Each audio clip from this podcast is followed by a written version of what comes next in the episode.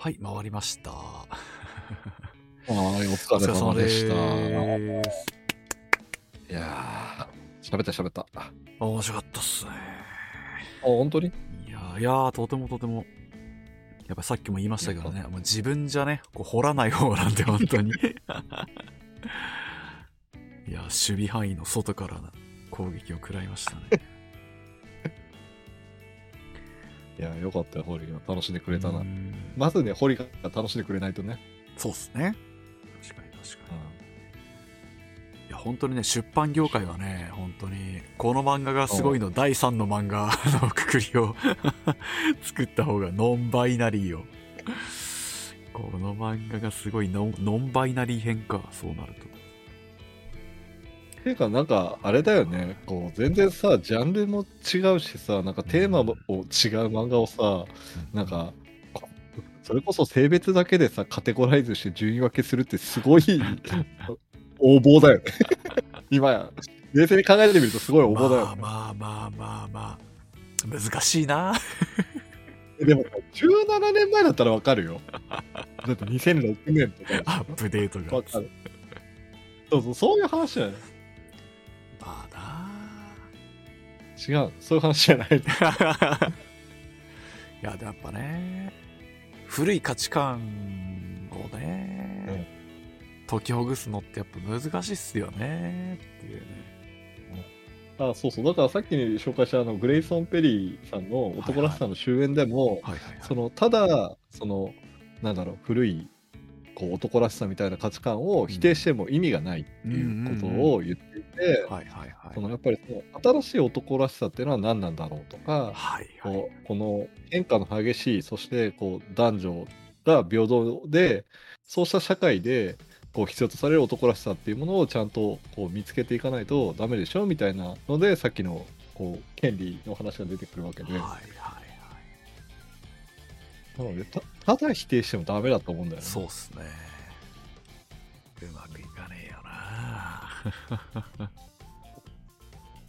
そうそうだからなんか例えば今日僕がやったみたいになんかこう一つのテーマでこう漫画をキュレーションするとかこの漫画面白いんじゃないのみたいなテーマを逆に見つけてこう漫画を紹介するみたいなランキングがあったら僕は見てみたいけどね、はいはいはい。ランキングじゃなくてもいいけど。そう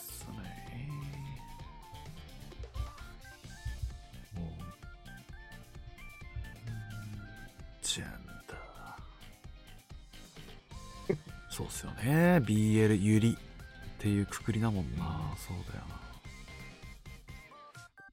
そうだからさっきも話したけどすんごいびっくりしたんだよだからあのボーイミツマリアのさ こと調べてたらさ BL のジャンルに迷い込んでささあ大変みたいなさなんか BL 漫画だけを紹介するサイトとかもあるんだねと思っていやー、そこも沼ですからね。名作がたくさんあるんじゃないですか。さそのレレビューとこがついてたりしてさはいはいはいはい。そうそうそうだよな。ホッさん、あの BL との出会いって、いつ頃でした？えー？わかんない。いいつ頃なんだろうね。BL との出会いがいつ頃だろう？でもなんだろう？それこそ少女漫画ってうん。はいこういうのが描かれるじゃないですか。そうですよね。なんだろうね、一番初め。なんだろうな、思い出せないな、全然。なんだろうな、確かに。僕は一個衝撃的な事件がありまして、あのお僕あの中高一貫で6年間男子校に通ってたんですね。はいはい。あで、た多分高校時代だったと思うんですけど、その男子校の中で、BL 本が発見されて、大事件になった時があって、なるほどね。一人が、まあおい、まあなんかこんなのあったぞって見つけてきて、で、みんなで読むんですよ、そう。うんうわ、マジきめえきめえとか言いながら笑いながら読んでて。で、え、これな、ずっと何男同士がやってんのって思いながら読んでて、で、そしたら途中で、あの、チャイナ服を着た女の子が出てきたんですよ。うんあなんだ、女の子出てくんじゃん、よかったって思ったら、それが女装してる男で、結局男じゃねえかって言って爆笑したっていううん。話がありましたね。いやーでもあの、あの直接的な表現を見たのは結構びっくりしましたね。そうだよね。これでだよね。うん。男性向けの、その、まあ、青年漫画か。うん。成人漫画？はい。とはちょっと違うもんね。いや違いますよね。明らかに違うよね。だから女性はこれでグッとくるのかっていうのが不思議でしょうがなかったな。わかんない。そこは門外観で風全然詳しくないからわかんないけど。まあでもねぜひ詳しい人に聞きたいな。でもね、こう声優なんてやってますと、やはり BL 作品っていうのはね、こう、あるわけで、登竜門だったりするわけなんですよ。ああ、そうなんだね。はい。若手の登竜門なだそうんなんですよ BL で売れれば、こう女性ファンがついてね、あ支持あ、が。大事ですよね。そうなんですよ。大事ですよね。本当にで僕、たった1回だけ BL の仕事来て、おう結局これ流れちゃったんですけど、ああ、残念。はい。うんで、その面白かったのが、その、やっぱやるにあたって初めてだから、あの、うんこう有名な上手い方たちのね、勉強として聞いたんですよ、その時初めて。はいはいはい。そしたらね、うん BL の、あの、ドラマ CD って言ってあの、音声だけのはい CD ドラマなんですよ。はい。で、すごかったんですよ、なんか。あの、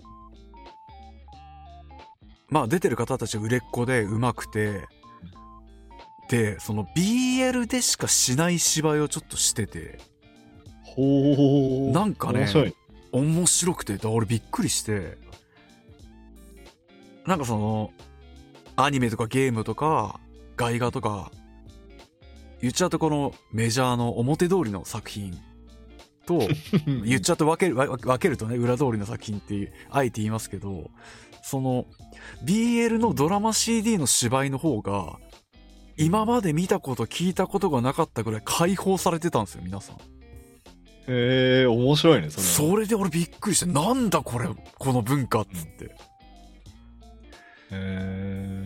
その濡れ場になったら僕は大爆笑しちゃったんですけど、あの、でも、その、そこに至るまでの芝居が、皆さんなんか解放されてて、普段よりギア1個入った自由さで芝居をしてたりしてて、うんうん新たな発見だったんですよね。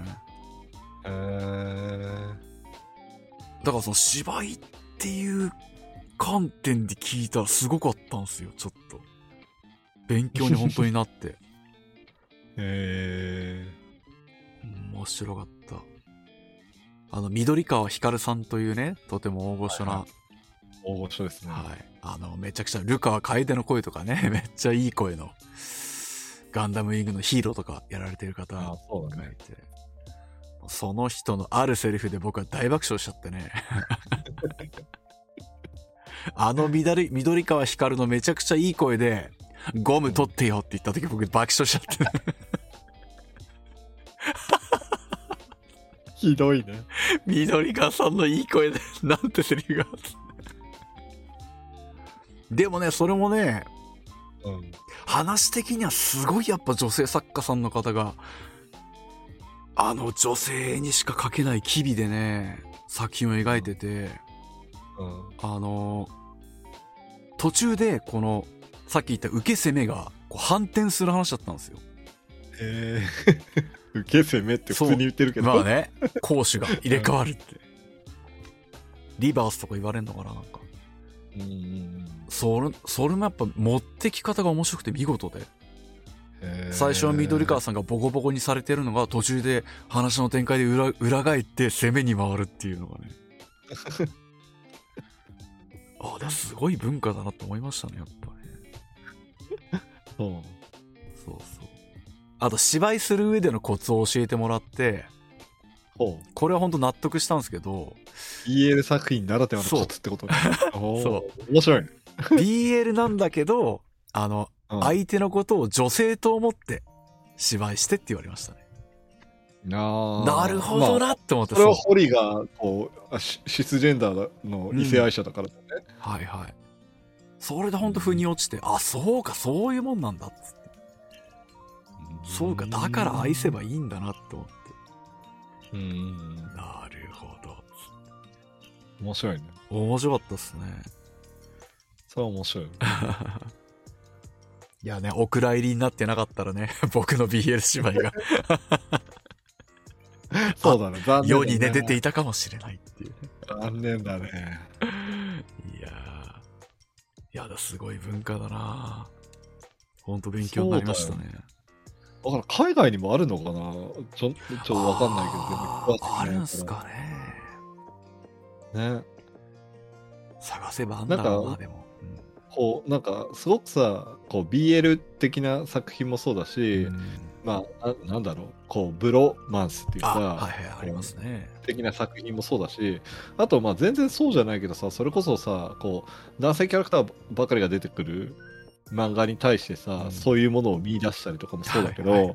なんかそのまあすごくオープンにできるゾゾーンからさ こうできないゾーンまでさ結構さやっぱグラデーションあるなっていうね、ありますね。めちゃくちゃ複雑にたくさんうんあるよだからな。その文化はちょっとおもし面白いよね。僕あの、僕あの、龍が如くでね、ポケサーファイターってやらせてもらってて、で、海外のファンの方が、こう、桐生一馬とポケサーファイターを掛け合わせた絵とか描いてるんですよ。面白い、い。面白いし、ニッチなところを描くなと思って。え、でもそれこそ龍が如くなんてさ、男性キャラクターばっかり出てくるんだめからちゃくちゃやっぱ女性人気ありますよ。あるでしょ。めちゃくちゃある。それはあるでしょう。真島五郎と桐生一馬がね、こう。どっちが受けた攻めだってめ話でしょ。ちゃくちゃありますね。あーまあまあまあ、そうだよいね。でその中でポケサーファイターにこう、よく拾うなって思ってね。すごいね。業が深いなとい。るんじゃない？マジかよ。人の数だけあるんだよ、だから。すごいね。でありがたいでも書いてくれるのは本当嬉しかったっす。あ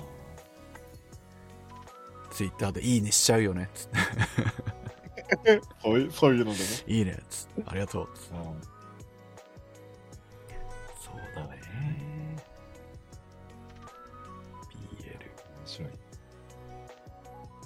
ああ、でも俺8番ダイバーの BL は泣けたな。あ、そうなの？ホスさん覚えてないですよね。8番ダイバーにそういうキャラいたの覚えてます？もう覚えてないわ。でしょ？結構前だもんな。うんあのキリのはいはいはい。キリノっていうね、キャラがいて、で、あのー、隅野さんっていうね、あのーこう慕ってる男性キャラがいて、でも、キリノ自体はもうガチガチの BL だって告白してて、で好きだ好きだ言ってたんですよ。で、物語の終盤でね、この、まあ、隅野っていう、まあ、喧嘩がめちゃくちゃ強い真剣士だったんですね。うん。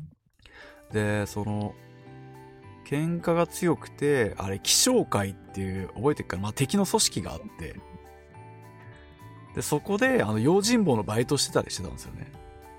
うん。で、その時に、桐野が来て、あの、負けちゃって助けたところから、関係がスタートしてて、で、二人してその気象会をぶっ潰そうとしてて、で、実はその隅野って喧嘩が強いけど、実はその、気象界のボスと戦って負けて、あの、まあ、代償としてこう、内臓を取られてて、ああ、余命いくばくもないってことが、本当にクライマックスで判明して、で、そこに化け物みたいな鬼、こう、3匹だけいる鬼っていうその、敵のボスの子飼いの三人種の一人みたいなやつが襲ってきて、まあ、そこで二人で戦って、なんとか倒して、で、隅野は死ぬんですけど、その死ぬ間際のやりとりが超良くて、あの、敵にとどめを刺す前に、あの、キリの、俺もう少しで死ぬわ、つって。なんか最後に言っとくことあるか、つって。で、キリノが泣きながら、好きですって言って、あの、スミノが泣くなって言って、敵にとどめさせて死ぬんですよ。そこが泣けて仕方なかったな。もう何度も好きだって言ってんのに、最後に言っとくことあるかが、結局好きだしかないっていうね。あれは良かったなもうよくさる先生の、あの熱量で描かれるとね、グッときましたね。多分あれが俺 BL で泣いた初めてかもしれないな。うーん。だからそれは BL と言っていいのか まあね、確かにね。でも愛は愛なんだよな本当に。うん、キリノとスイノさんは良かったな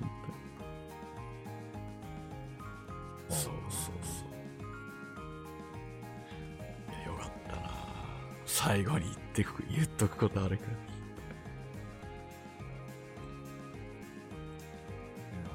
そうね。そうさっきあの紹介しなかったって言った、はいはいあの映画映画があって、うん。はいはいはい。それが、えっとシンあシングルマン放題だとでえ映画だ英語だと「ア・シングルマン」って「あ」がつくんだけど、はいはいはい。えっと、2009年の、えっと、映画で監督をやってるのがあのトム・フォードなんですよおおへえ。ファッションデザイナーあのブランドでもトム・フォードってあるけどはいはい。あのトム・フォードが監督をしてるしかも監督デビュー作へえ。それが「シングルマン」っていう映画ではいはい。で舞台は1962年のアメリカうんうん。なんだけどその主人公が同性愛者の中年男性なんだけど、うんその主人公がこう交通事故でそのパートナーを亡くしていて、うんでこうこう生きる価値を見失っていてこうはいはい。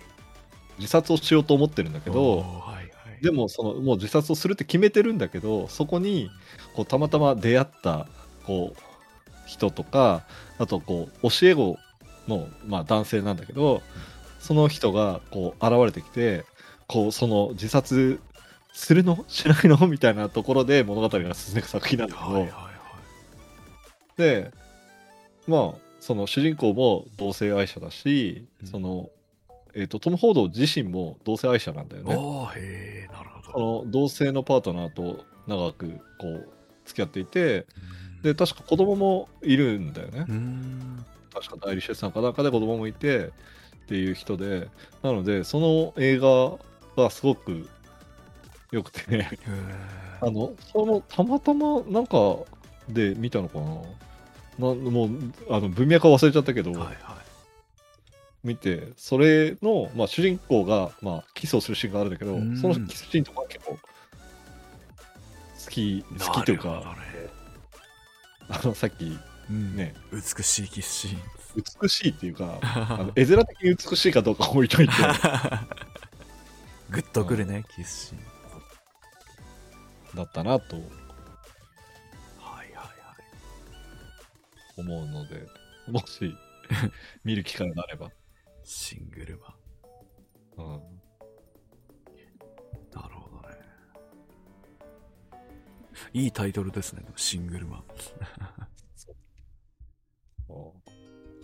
まあ、ちょっと悲しいタイトルではあるけど、あ うん、そうね。いやー、政治人か。なるほどな。難しい僕らテーマだな。僕らは本当にそういうものをあまりこう意識しないでこう生活できている時点で、まあ、マジョリティ側にいてそうっすね。うんだからちゃんとそれを表す言葉もあってシスジェンダープリビレッジっていうんだけど、シスジェンダーだうん、シスジェンダーであることの社会的特権みたいな。うーん。意味なんだけど、おいおいおい。社会的特権か、なるほどね。そうそう。だからなんかよく学生とかにも授業で話をしたりするんだけど、その何か問題があるよって誰かが言ってる時にいやそんなことを問題だと感じませんよとかうん。いや私はそれを問題に感じないのでそんな問題はないんじゃないですか？とか周りにそんな人いませんよ？とかで言ってるのは大抵そのまあ、そのプリビレッジ、特権がある側で、なるほど。そうそう。問題を提起してる人たちは、そのマイノリティ側で。っていう話で、なので、そういうふうにな声が上がったときに、ちゃんとそれを主張してる人たちの立場にちゃんと立って考えることが大事なんだよ、みたいなあ話とかするんだけど、ーなんでこれさっき言わなかったんですか？なるほど。いや、大事ですね。本当にね。いやだから気づかぬうちにこう誰かを傷つけてるんだなっていうのをすごくや本当そうだな。っぱ思うし、はいだからさっきも言ったけど、周りの人から結婚とかを機に、こうすごくやっぱり言われることがあって、こう別に僕は傷つかなかったけど、傷ついたわけじゃないけど、やっぱり違和感は感じたし、ね、だ直接的に今まで自分が取ってきた言動によって、こう傷ついた人もいたであろうし、でそれこそプレプロミシング・ヤング・ーマンなんか見見る見た後では、もうなんかこう自分がこうなんだろう当たり前のようにこうやってきたことはもう全て人を傷つけてきたことなんじゃないかって思うぐらいはい。やっぱりそうだな。そういうふうにこう誰かの立場を考えてしまわざるを得ないっていうか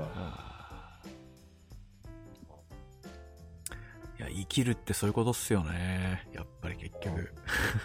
傷つけてきますよね。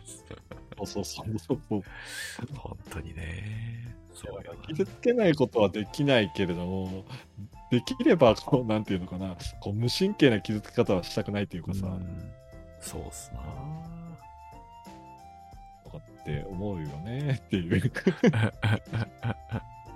話で。いや、マジで本当に身につまされたもんあれ。怖え映画だな。なるほど。いや、だから、もう本当マジで見てほしいよ。恐ろしい。そうか、そうあれ、高校生ぐらいで必修だね。ああ、いいですね、それ。あでそういうのありますよね。若いうちに見といた方がいいっていう作品は見といて。ほしいな、本当に。ああ、あるな。確かに確かに。そうよな。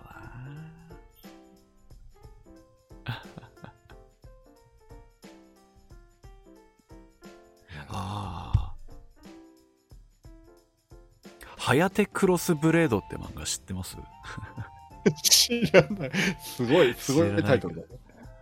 これウルジャンでね、やってたんですけどね、めっちゃ面白くてこれ。急に。これが俺に、多分一番最初に、ユリの面白さを教えてくれた作品で、えあの、林家しずるさんっていう女性作家さんで、ー。うん。あの、ギャグセンスがめちゃくちゃ高いんですよ。で、ユリにそのギャグを、と熱血をちょっと混ぜてやってるんですね。死ぬほど面白くて。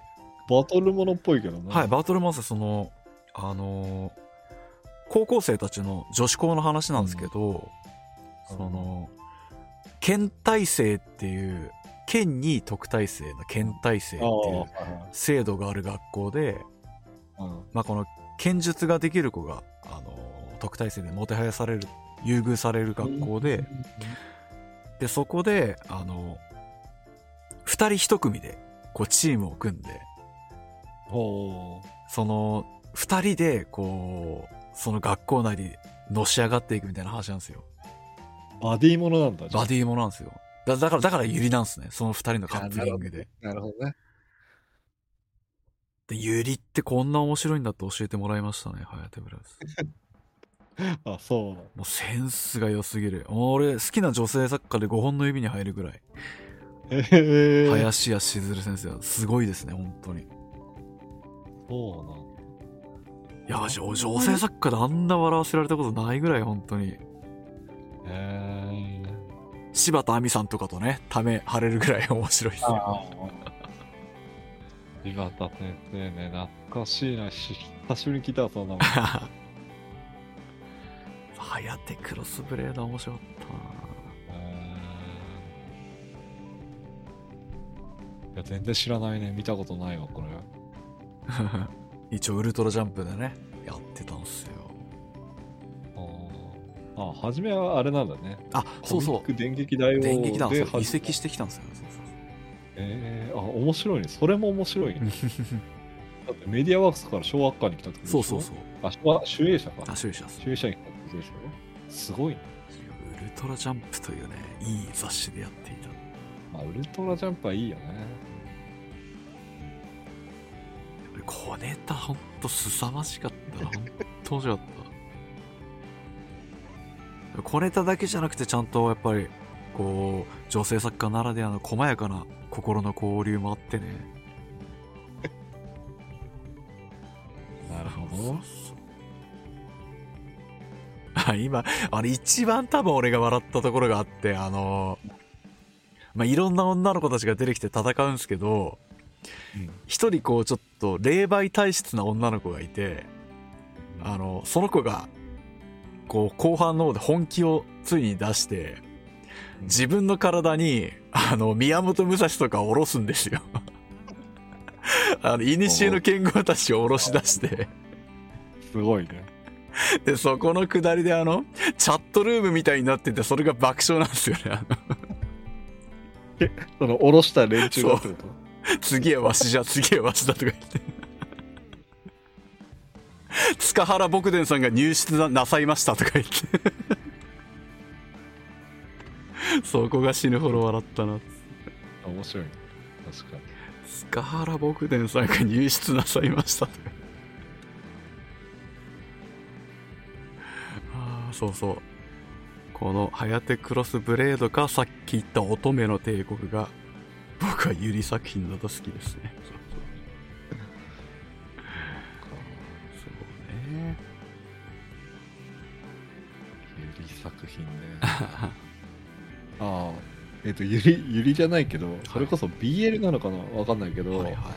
えっと、漫画で、えっと、寄り道エールっていう、ほう寄り道これ2巻で終わっちゃったんだけど、うん。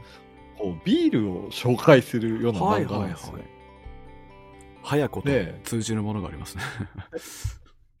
いや、まあ、まあ、ビール限定なんだけど、こう、寄り道エールっていう作品があって、で、こう、若手イケメン俳優の、こう、藤田アランっていうキャラクターと、はいはい。あと、こう、まあ、もう、アラフィフの映画監督である高田頼道っていう2人が、まあ、メインのキャラクターで、はいこの全然こうタイプも違ってこう年も離れた2人がこう、まあ、ビールを通してこうまあ惹かれ合うっていうかいいっすこねう作品でまあじ若干というかだいぶそういう BL 的な要素はありつつうんでもこうビールの紹介を毎回してくれるので 面白くて読んでたはいはい。こう。まあ漫画としてはそそれなりだけどあこういう作品もあるんだなと思って、なんか季節してそれは、全然あのさっきの作品たちみたいに、こう構えて読んだわけじゃなくて、な こうあビールの漫画あるんだなぐらいで読んだんだけど。面白かったね、それは。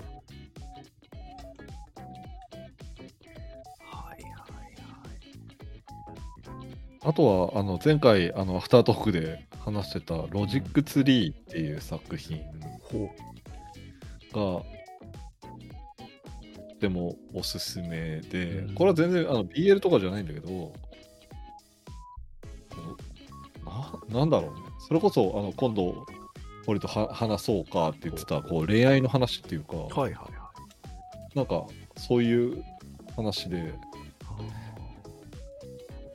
えー、と上下巻で2巻で完結してる漫画なんだけど、なん主人公はこう大家族の、はいはい。えっ、とな何人だっけ？8人兄弟の5番目とかなああ5番目。での女の子が主人公なんだけどはいはい。その女の子がまあ日常生活の中でまあいろいろ出会ったり考えたりみたいな話うんなんだけど、まあ、そのキャラクターがたくさんまあね8人兄弟っていうだけでたくさん出てくるじゃん。うん。そのまあ、いろんな登場人物が出ながら、初めはだから何が起きてるのか分かんないんだけども、こう読んでいくと、こう、あーっていう感じで、ちょっと読んでて面白かったんだよね。へなんか、こう、独特な、こう、味わいだったっていうか、うんなので、これもかすぐ読めると思うので、おすすめかな。上下巻で。なるほどね。そうそう。で、まあ、ネタバレになっちゃうんだけど、おまあ、あるキャラクター同士が、こう、まあ、男性同士のカップルになるんうんですよ。はいはい。そういう話が出てくるんだけど、その描き方とか、もう、そう自然っていうか、自然。なんだろう、自然、あ、なんか当たり前なんだよね、それが。ああ、いいいですね。ことじゃないっていうか、はいはいはい。それ大事ですね。当たり前っていうのは。うん。だからそんなになんか無理してる感じがしないというか、うんまあその女性作家が描いてるみたいな話とつながってくるのかわかんないけど、はい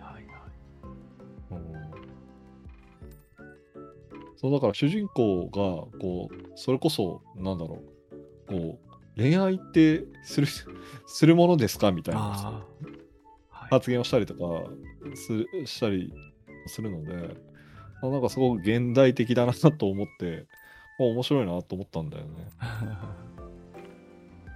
そうね。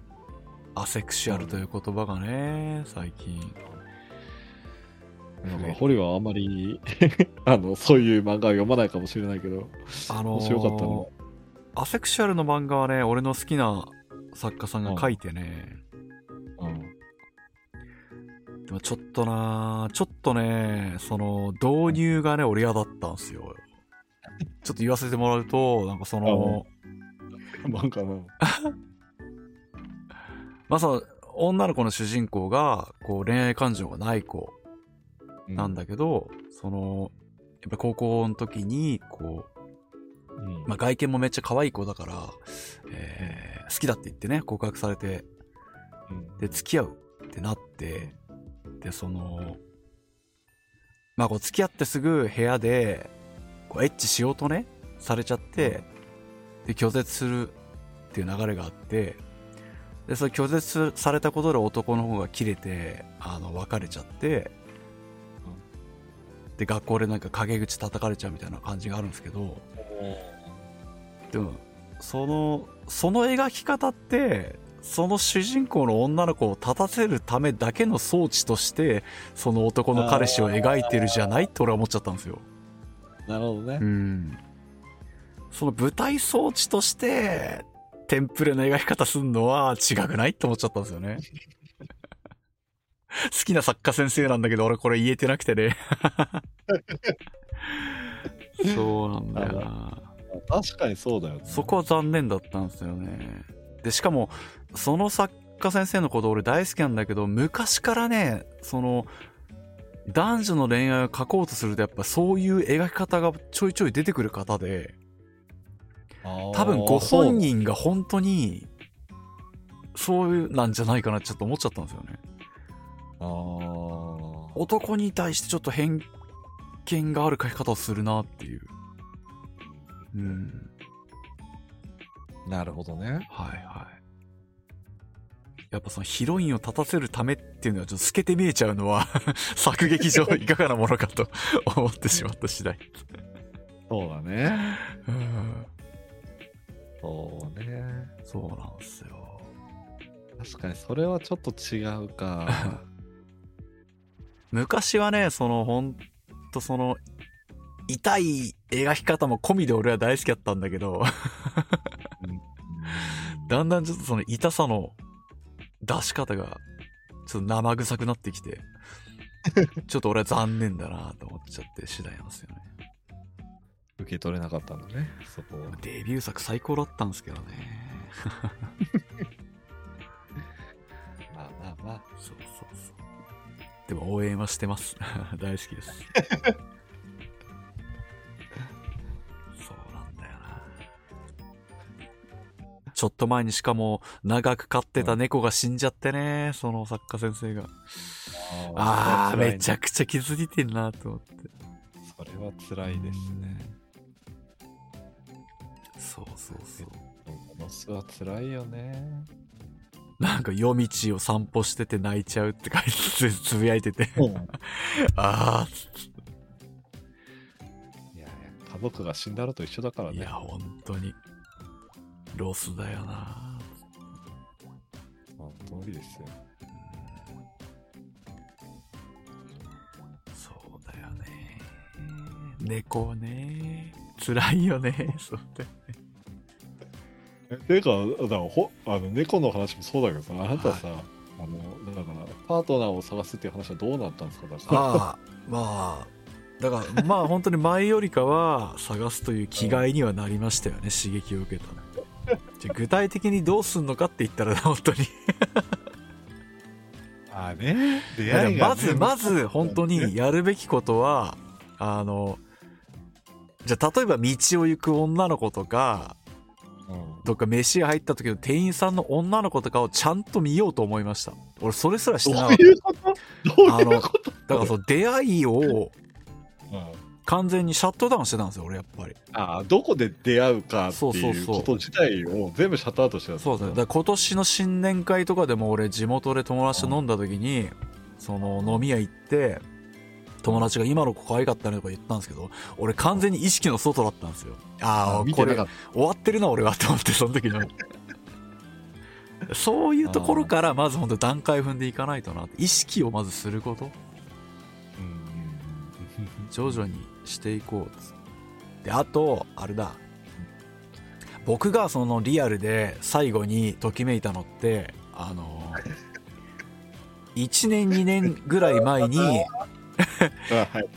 1年2年ぐらい前にドン・キホーテであのめちゃくちゃ可愛い子に一目惚れしたことがあったんですよね、あの前もちょっと何回か前に話してたそうそうそうあの。闇落ちした橋本愛ちゃんみたいな頃あったっていう。大体闇落ちしてるよね。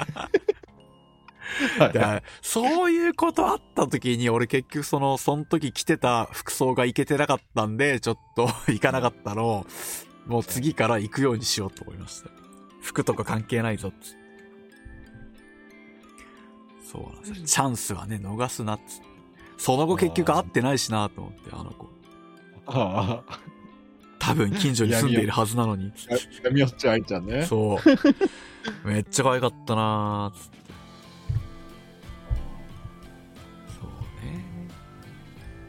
だからその、ホームランを最初から打とうとしないこと。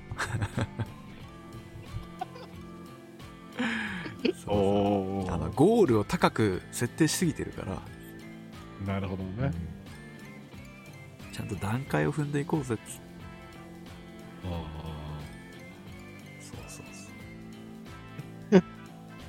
いや、そうっすね。久々にときめいたなマッチングアプリ。嬉しいもんっすね。あいやでもなんか、もったいないよね。いや、そうっすね、本当に。もったいないと思ったら。普通にあ、ほんと申し訳なかったな、最後、本当に。事情説明できずに、フェードアウトだから、本当に。いや、堀をときめかせるのはね、結構大変だと思うから。めんどくさいっすからね、確かに。いやだからそこに引っかかったっていうのはすごくもったいなかったのではなかろうか。すね。まさしくまさしく。だってもう大人になると出会わないもんね。そう、やっぱね、あと紹介してもらうしかねえなって。しかねえとは言わないけど。そうそう。紹介大事だなっつって。紹介してくれる人はいるんですか？まあ言えば全然いますけどね。あいや今までも何度かあったんですけど、全部断ってきてるんですよ。だから。あ。だから、そう、そういうとこだぞ。いや、ほんと分かってんす、分かってんす。うんうんあの、で、だからそれを改めるっていう話だもんね。そうそうそうそう。いや、でも本当にね、ご結婚するってすごいことだなと思いますよ、改めて。本当に。いやいやいや。しかも僕はね、役者なんて因果なことをしているし、そのせいで稼ぎも少ないですしね。そこでもいいってね、言ってくれる子が、果たして現れるかというね、話ですよ。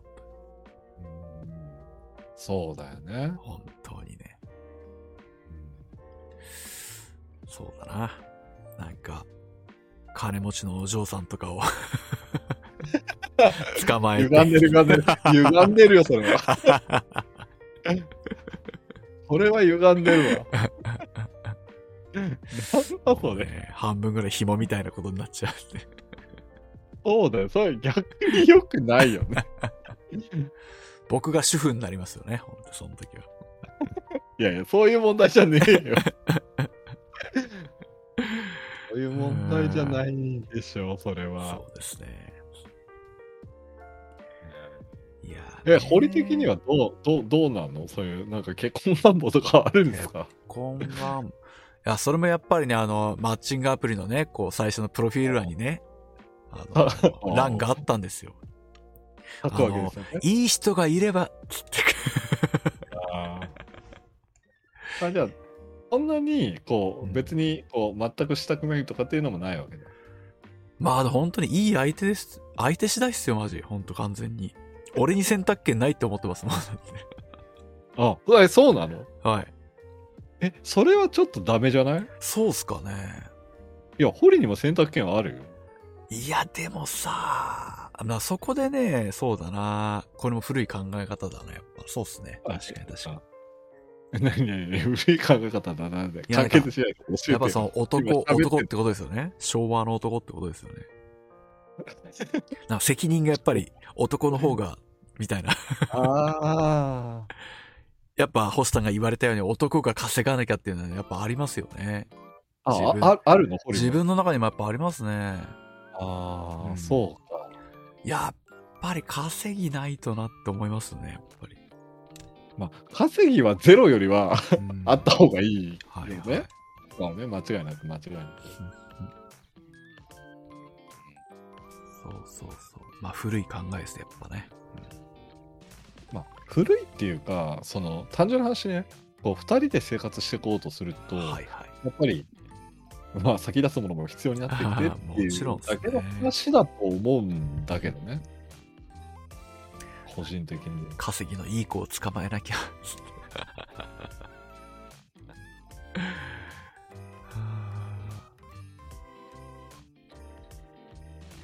なるほどね。えー難しいな そうですね。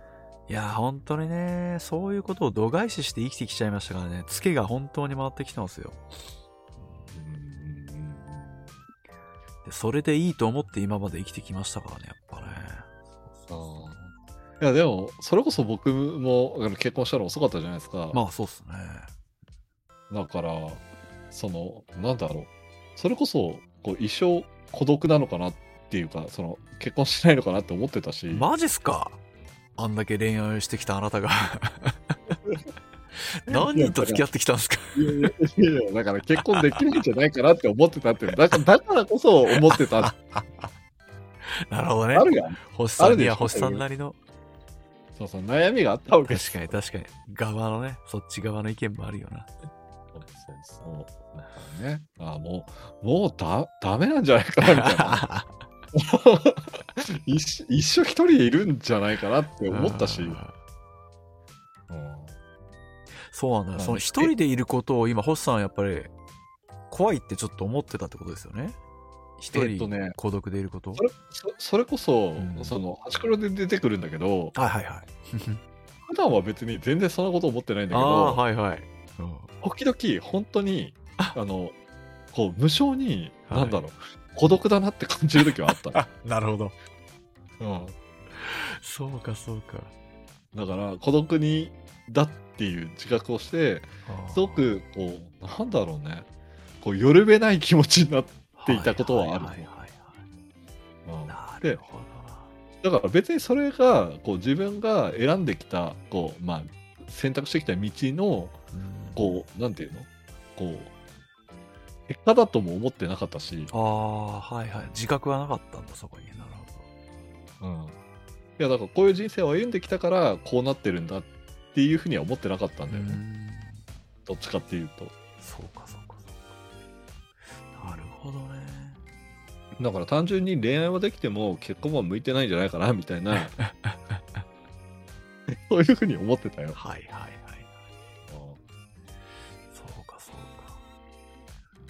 い。や俺は孤独なんて人間の基本だなって思ってたんで、ずっと。うんそうなんだよな。そうだな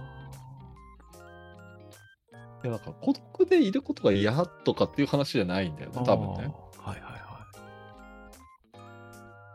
不安？不安まあまあ不安っていうか、結局 なんか自分は誰からも必要とされてなかったのかなみたいな、ああ、そういうことか。そういう、なんか、こう、すごく、なんだろう、親密な関係を作れないような人間なのかなって思ってた。だから、なるほどね。そう、誰かを人生の配慮として、あーあ、伴侶として、はいはいこう、生きられるような人間ではないのかなって思ってた。はいはい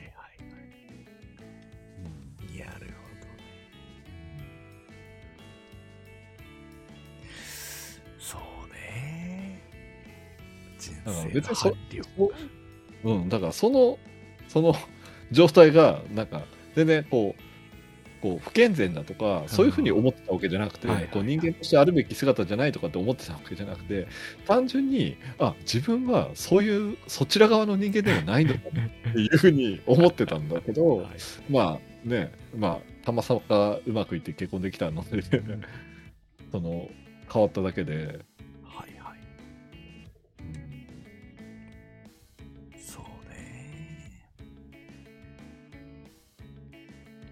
そうだからあれだよね、ホリって惚れっぽくないよね。えーいや、これがですね、僕はあのー一定のラインがあって、そのラインを超えるとみんないい女で惚れちゃうんですよ。そうなんですよ、ね。そのライン以下を全部ぶった切っちゃうっていう。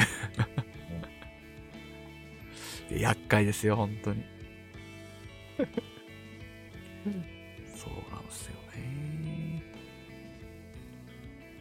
いや、本当マッチングアプリは面白かったな。いい経験になりましたよ、やっぱり。うんいやーなんかぜひホリがときめいた話は聞きたいんで、マジか。うんいや、なんかホリがうまくいくかどうかはさておき、ホリがときめいた話は面白いんで聞きたいよね。でさっき言ったあの、開業を2回使ってる話どうでした？いや、すごい、すごいよかった。それはすげえよかった。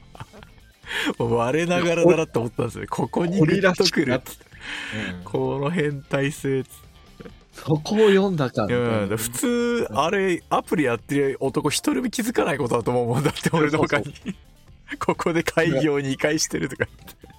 いや、だから下手したら、その、あの、課金しなくて済んで、その子と出会えて、なんでそこに、あの、連絡くれたのみたいな話になった時に、ああ、それをうん言ったら、あ相手にしたいわその話、うんうんはい。そうそう、あの子は話したいと思ったなえ、開業2回で？みたいななんか誰かおっしゃると思うよ。絶対。いやほんとツイッターにも書いたんですけどなんかその子のプロフィールがほんと読んでて物語のヒロインみたいなね子でよかったんですよねご、ごめん。ごめん。はいい言っていい？いいよ。偏見かもしれないけど、はい。マッチングアプリのプロフィールに、はい。物語の主人公みたいなプロフィールを書く女性は、うん。それはメンヘラなのでは？ああでもねそのそれとも違うんですよ。あのーあ違う違います。やっぱりあのあそう。いろいろ見ててメンヘラの子もいっぱいいました。あのいましたねいました。あとねディズニーが好きな子が多すぎる場所いやいや、あの、言葉が悪いけど気持ち悪いなと思います。なんでしょ？ディズニー、ディズニーデートしたいですって。僕はそう履修したよ。ああ、素晴らしい。素晴らしいですね。僕は全然好きじゃない。耳をつけてましたね、カチューシャの。そうそうそう履修したよ。女性は大抵ディズニーが好きなんでしょ？偉いわ。僕大嫌いなんですよね、ディズニーマンションって。8A とか出ちゃうんだよな。ディズニー作品は好きだよ。ああ、はい。いや、僕、ディズニーって消さないとダメだ、これ。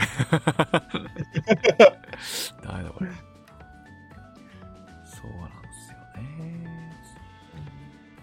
そうか。そうそうだ、メンヘラの子ではないんですよ。ああ。あの、本当にいい子でしたね。北海道出身の子でした。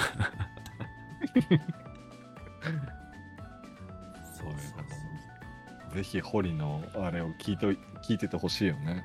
いや、無理だろ。どうやってたどり着くんいや、わかんない。たまたまさ、たまたま。あ、でもその子も、あの、俺のプロフィールを見てくれて、あの、足跡をつけてくれて、うんでそっちの子のプロフィールを見て知ったんですよね。そうだよね。だから、そうそう。だから最初に興味をむ持ってくれたのは向こうという。あもしかしたら、ありがたい。どっかで。ね。いやーそうね。恋人を作る努力をしなければなと。あ、でもそういうふうに思ったんだね。ね、すごいことですよね。うんい。や、でもね、これもね、あのうん。ーそもそもの成り立ちのちょっと暗い話をしますと、していいですか？暗い話ちょっと。もう、もう、いやいや。まあ、あのーうんまあ、そもそも戦友のライターさんと通話しててって話したじゃないですか。で、その戦友のライターさんが、うん。こう、なかなかの難病にかかっちゃってまして、で、下手したら俺、どっかで自殺する可能性あるなと思ってるんですよ。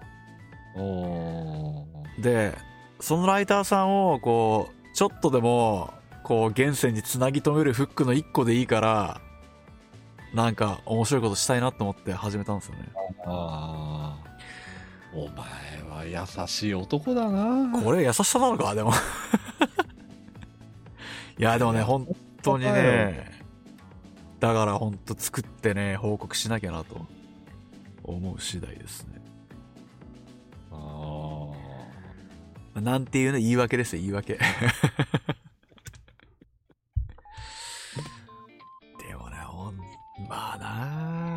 ほんとその飲み屋とか飯屋の女の子を見ることから始めないと。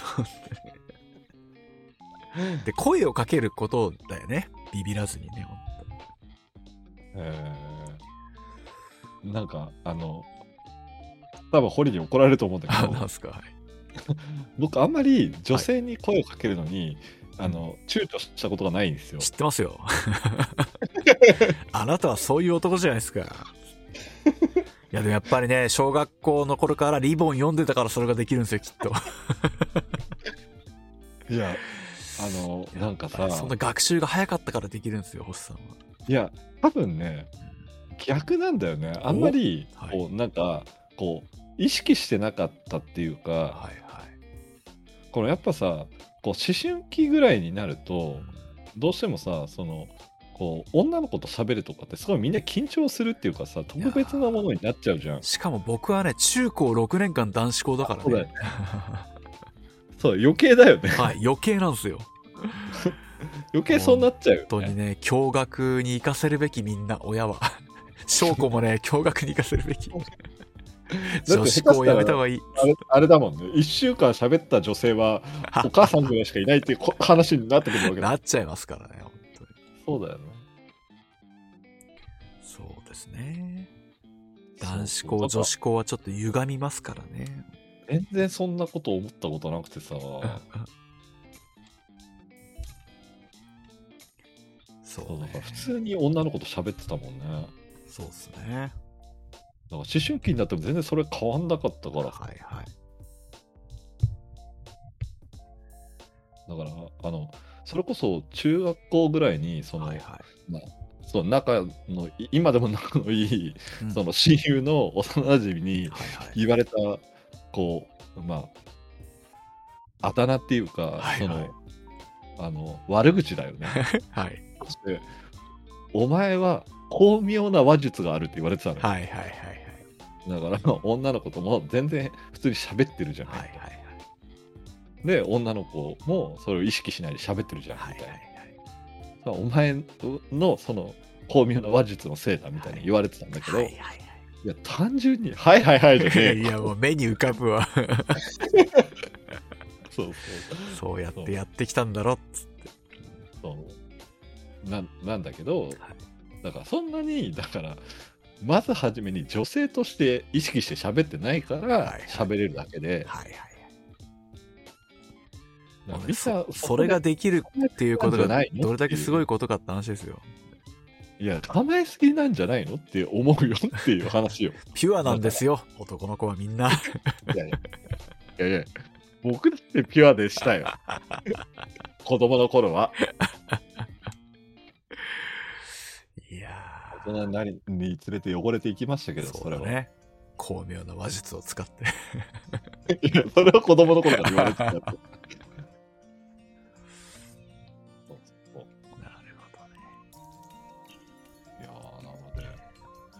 ホリの話もね、ぜひ、聞きたいなとそう思う。ね。ちょっと胸を張って発表できる日が来ればいいですよね。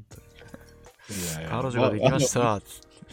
別に彼女ができなくてもいいやってちょっと思ってる節はあるんだけど、そのなんか、ホリが動いて、その動いて感じたことを聞いてるだけで僕はちょっと満足してる節はあるので、なるほどね。いいいんだけど、いや、だってもうさ、既婚者子持ちともなるとさ、その、ときめく話題とかないから。証拠にね、娘にときめきますからね、きっとね。いや、まあ、そのときめき方が違うやん、それは。いや、でもね、やっぱりね、娘が生まれるとね、こう、二度目の恋愛をみんなするって言いますからね。そうなんだ。ええ可愛いとは思うけどな、嫁さんとは全然違うよ。で いずれパパと結婚するって言いますよ。あいや、僕は無理ですって答えます。君のことは女性としては見られないよって答える。なるほどねそれで泣かしちゃったらどうするんですか？いや、泣かしますよね。ごめんなさいだけど、泣かすよ。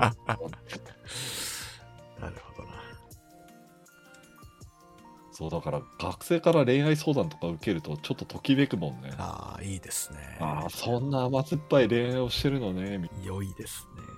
僕にもそんな時がありましたな、みたいな、ね。そうですよ。大学時代、たくさんあったじゃないですか、あなたは。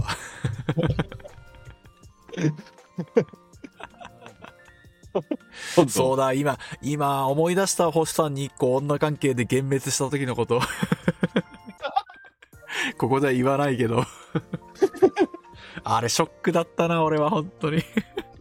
いや、面白いな、それ。ショックだったな、あの時マジ。もう、聞いてる人すごい聞きたいよね。そうだね、のこれ聞きたいだろうな。これ聞きたいだろうな。いやいや、そんな男ですよ、本当に。びっくりしたわ。ね、マジか熱されますよ、それは。大学のあのね、あそこででかい声出しちゃったもん、俺。はぁ？何やってんの、お前。つって懐かしい。急に思い出したわ。いや、もう20年くらい前だったよやめろやめろ、やめろ。やめろやめろ。はい、じゃあもうね、1時間なんでね、そうそう終わりましょう。58 分経っちゃった。いろいろ聞いてる人にもやもやを残しながら終わりましたね。次回もね、3月ですが、ああ、そう、いつやるっていう話だ月末のもう日曜が定例になってるんで、27とかどうですか？20ちょっと待って、今、カレンダーを見ます。ちょうど1ヶ月27だ。あ、そうだね、1ヶ月後だね。ああ、あ、大丈夫ですね。じゃあ27にしまはいしょう。、出ますね。月末の日曜と。いやで、グレン・ラガン会と。ーいやいいんじゃいいんじゃないですか？10回目で記念すべき今ね回の反動がね、本当に。おったか。まあね、リーロンリーロンっていうオカマがね、出てきますけど。グレン・ラガン見たのって、それこそ20年くらい前やめろやめろじやめろ ねねやめろやめろ。あれ、何年の作品だっけ？えー、えでももう15年ぐらいなのかな、多分。えー、そんないくか？下手したら15年ぐらいか。ちょっと調べよ2007、8年とかかどうなのか。う。ウィキペディア。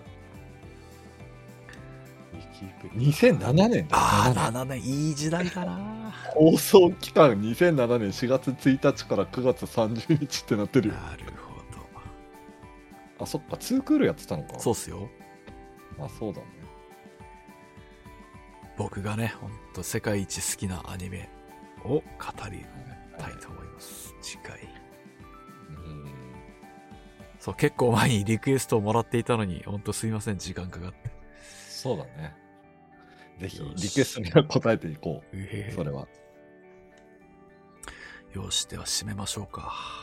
はい。えー、ではこれをアンカーでね、聞いてくださっている あなた、誠にありがとうございます。ありがとうございますえー、次回はね、グレン・ラガンなんでね、もしよかったらまた見に来ていただけると、聞きに来ていただけると幸いです。